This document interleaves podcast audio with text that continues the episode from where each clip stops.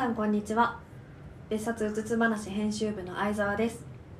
安田です。川端です。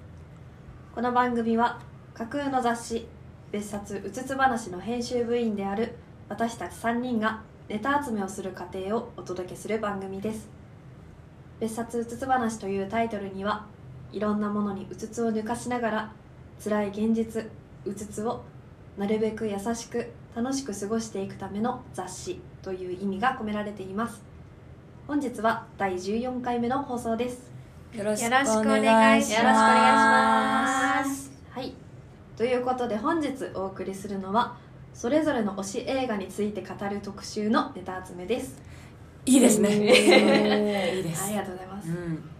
えっと、それぞれのおすすめ作品を見て自分の価値観とか世界を広げるにもつなげていけたらなって思ってます、うん。今回は相沢の推し映画をみんなに見てきてもらいました。うん。なんか人から勧めた勧めてもらったものって結構意外と後回しにしちゃって結局見なかったりするし。わかるわかる。そうそう確かにね。うん。それがねもし自分にとって面白いもし見てたら面白いものだったとしたら、うん。素敵な出会い逃してたってうん思っちゃうよね、結構そういうの多いもん多い。うんだし逆になんかおすすめした作品をうん。見たよってわざわざこう連絡くれたりする人って意外とほぼいないのよ。全然いないからこそ言われるとめっちゃ嬉しいし、うん。それこそ相沢と安田はかなりそれをねしてくれるんだよね。おすすめしたやつ見たよって。うんめっちゃ言ってくれるかあら見たよって。ね大好きとかね。うん。いや逆にありがたいんだよね。そうそういう意味でも自分たちにとって得るものがあるコーナーにしていきたいなっていうことで、うん。まあ、定期的にやっていけたらなと思ってます、うん。そうだねうん。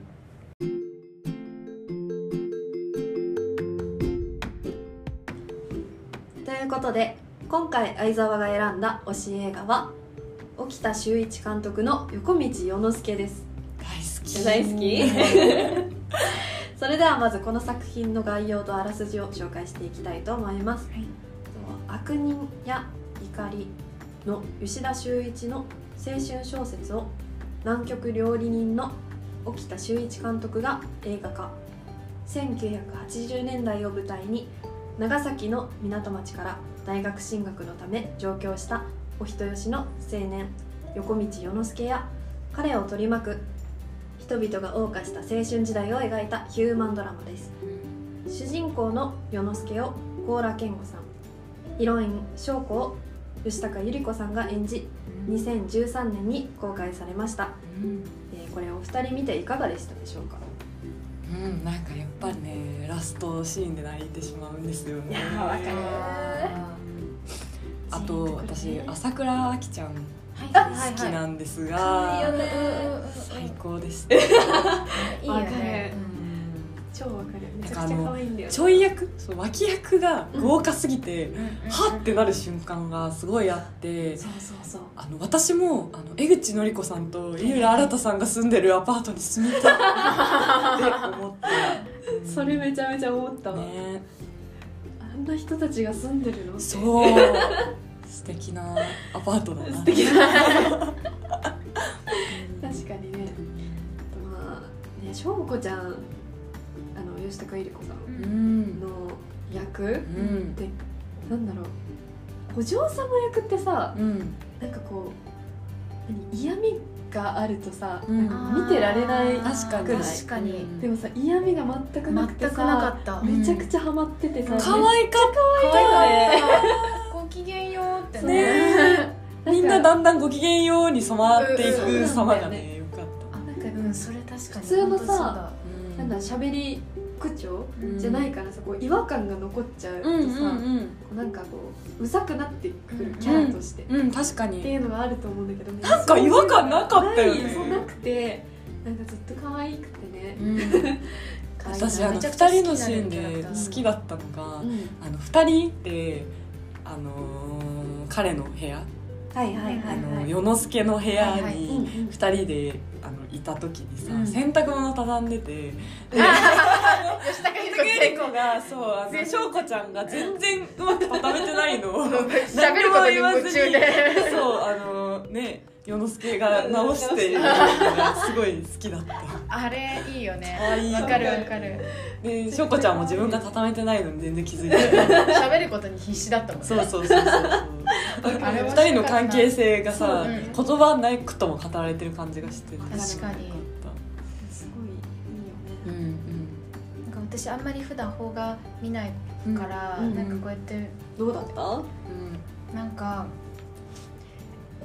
あの1980年代か、うん。なんかそのカルチャーがめちゃくちゃ面白かった、なんかうんあったね。新宿とかさ新宿ね知ってる場所が出てくるじゃん、ね。でも知ってる場所なのに知らないそうそうそうそうねそうそうそう、あこんな感じだったんだっていうのだったりとかなんかそういうのが結構なんかハンバーガーショップとかあった最初のとこねそうそうそうそうそうそうなんか、うん、ああいうのがね結構うんなんか美術っていうか、まあうん。すすごい素敵だなって思ったしなんか田舎から出てきたばかりの大学生とかなんか分かるのね？私だそっか。私そっかそっか。大学生がすごくリアルだなうんわかそうそう、ね。絶妙にダサいダサいっていうかダサいしその免許取るとかアイプチでメイク頑張るとそうかそうそうそう。すごいサークルにね、うんうんなんか変なサークル すごいよかった。あとヨットモの距離感とかさやっぱ大人だと忘れちゃうんだよね。ああんなの急にめっちゃ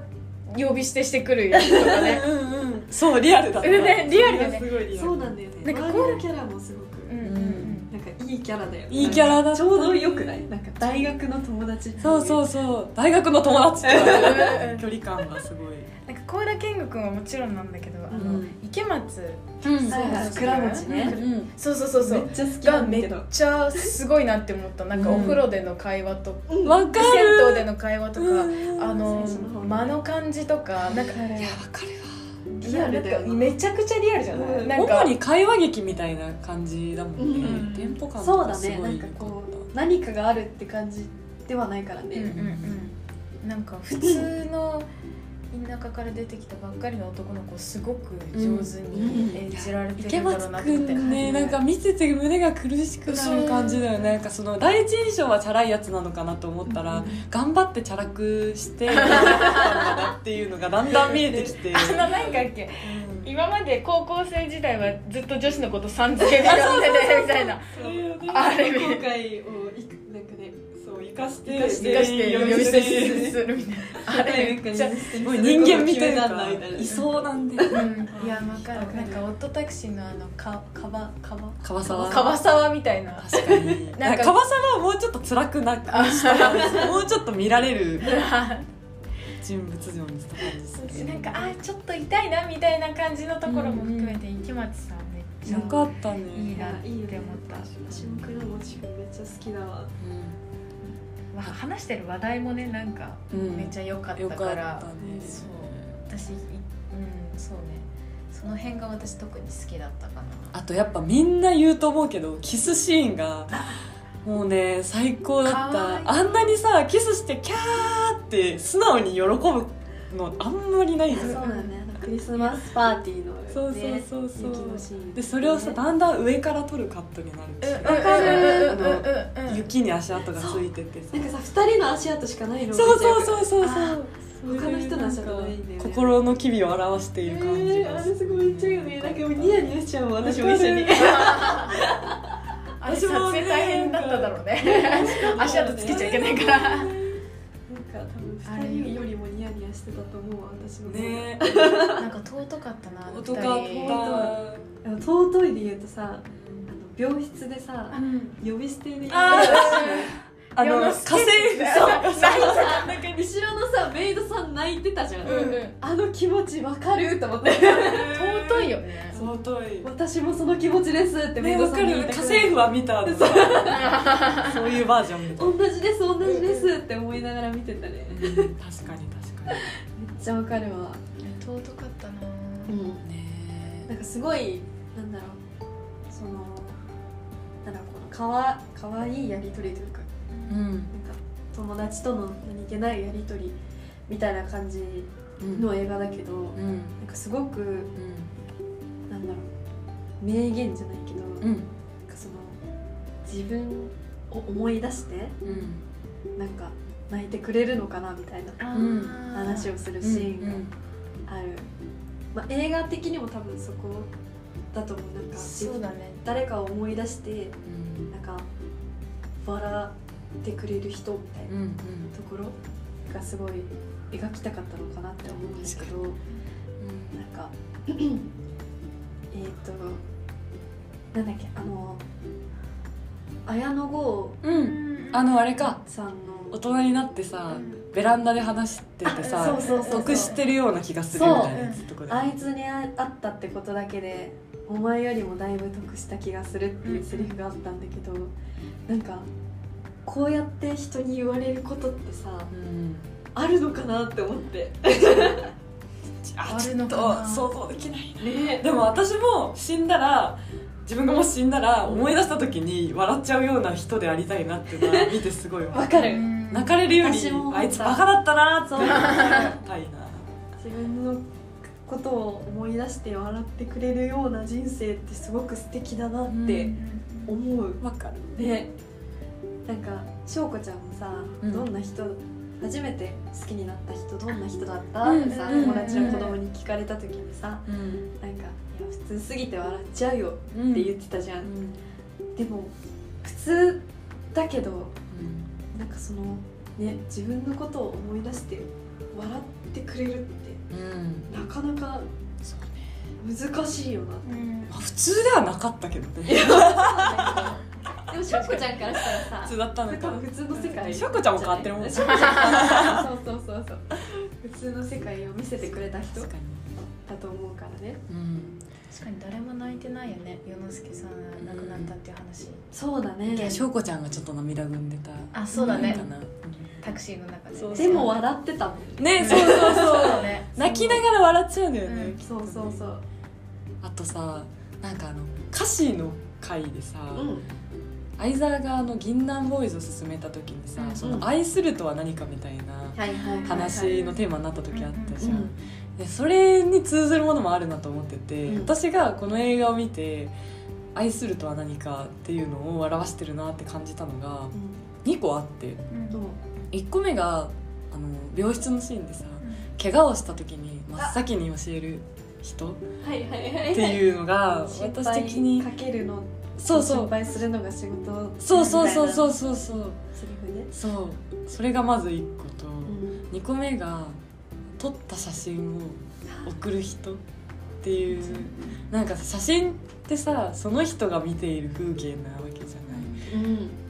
その何を素敵だと思って何を写真で収めるかってなんか覗きたいような覗きたくないようなみたいな気持ちがあるからそれをわざわざ誰かに見せるって愛だなと思ったのね。うんわかる。そうだから私もなんか愛する人には怪我をした時にまず一番最初に教えたいし 写真も送りたいなって かわいい。い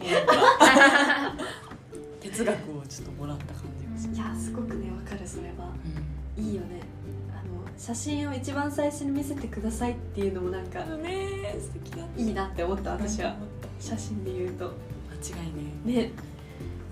翔子ちゃんと世之介はあのバスでの別れの後どうなって？ね。ね。そそっから開くよね。会ってないってことだもんね。そっからそういうことだよね。その写真渡してないってことは、うん。そうだよね。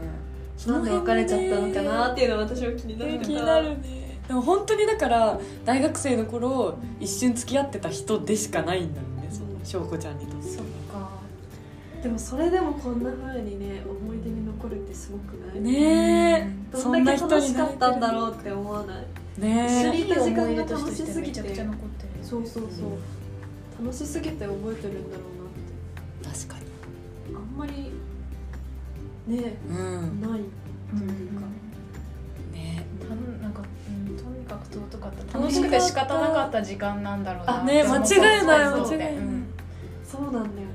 そうなんか池松くんがさ「人生って長いじゃん」って言ったのに対してさ世之介がさ「えそうなの?」って。すごいツボだったの。だからあなんかそんなの考えなくていいんだなって。なんか元気になったな。あれ今も全力で楽しんでるって感じなんですねあそんな感じめっちゃするね。ね。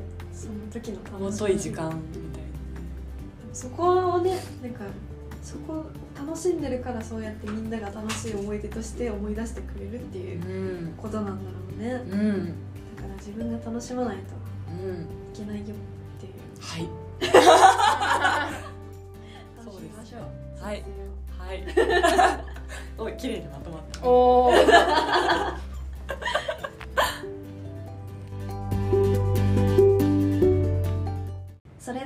別冊うつつ話第14回目の放送はここまでにさせていただきますお送りしたのは別冊うつつ話編集部の相沢と安田と川端でした今週のエンディングはアジアンカンフージェネレーションで今を生きてです次回もお楽しみにバイババイイ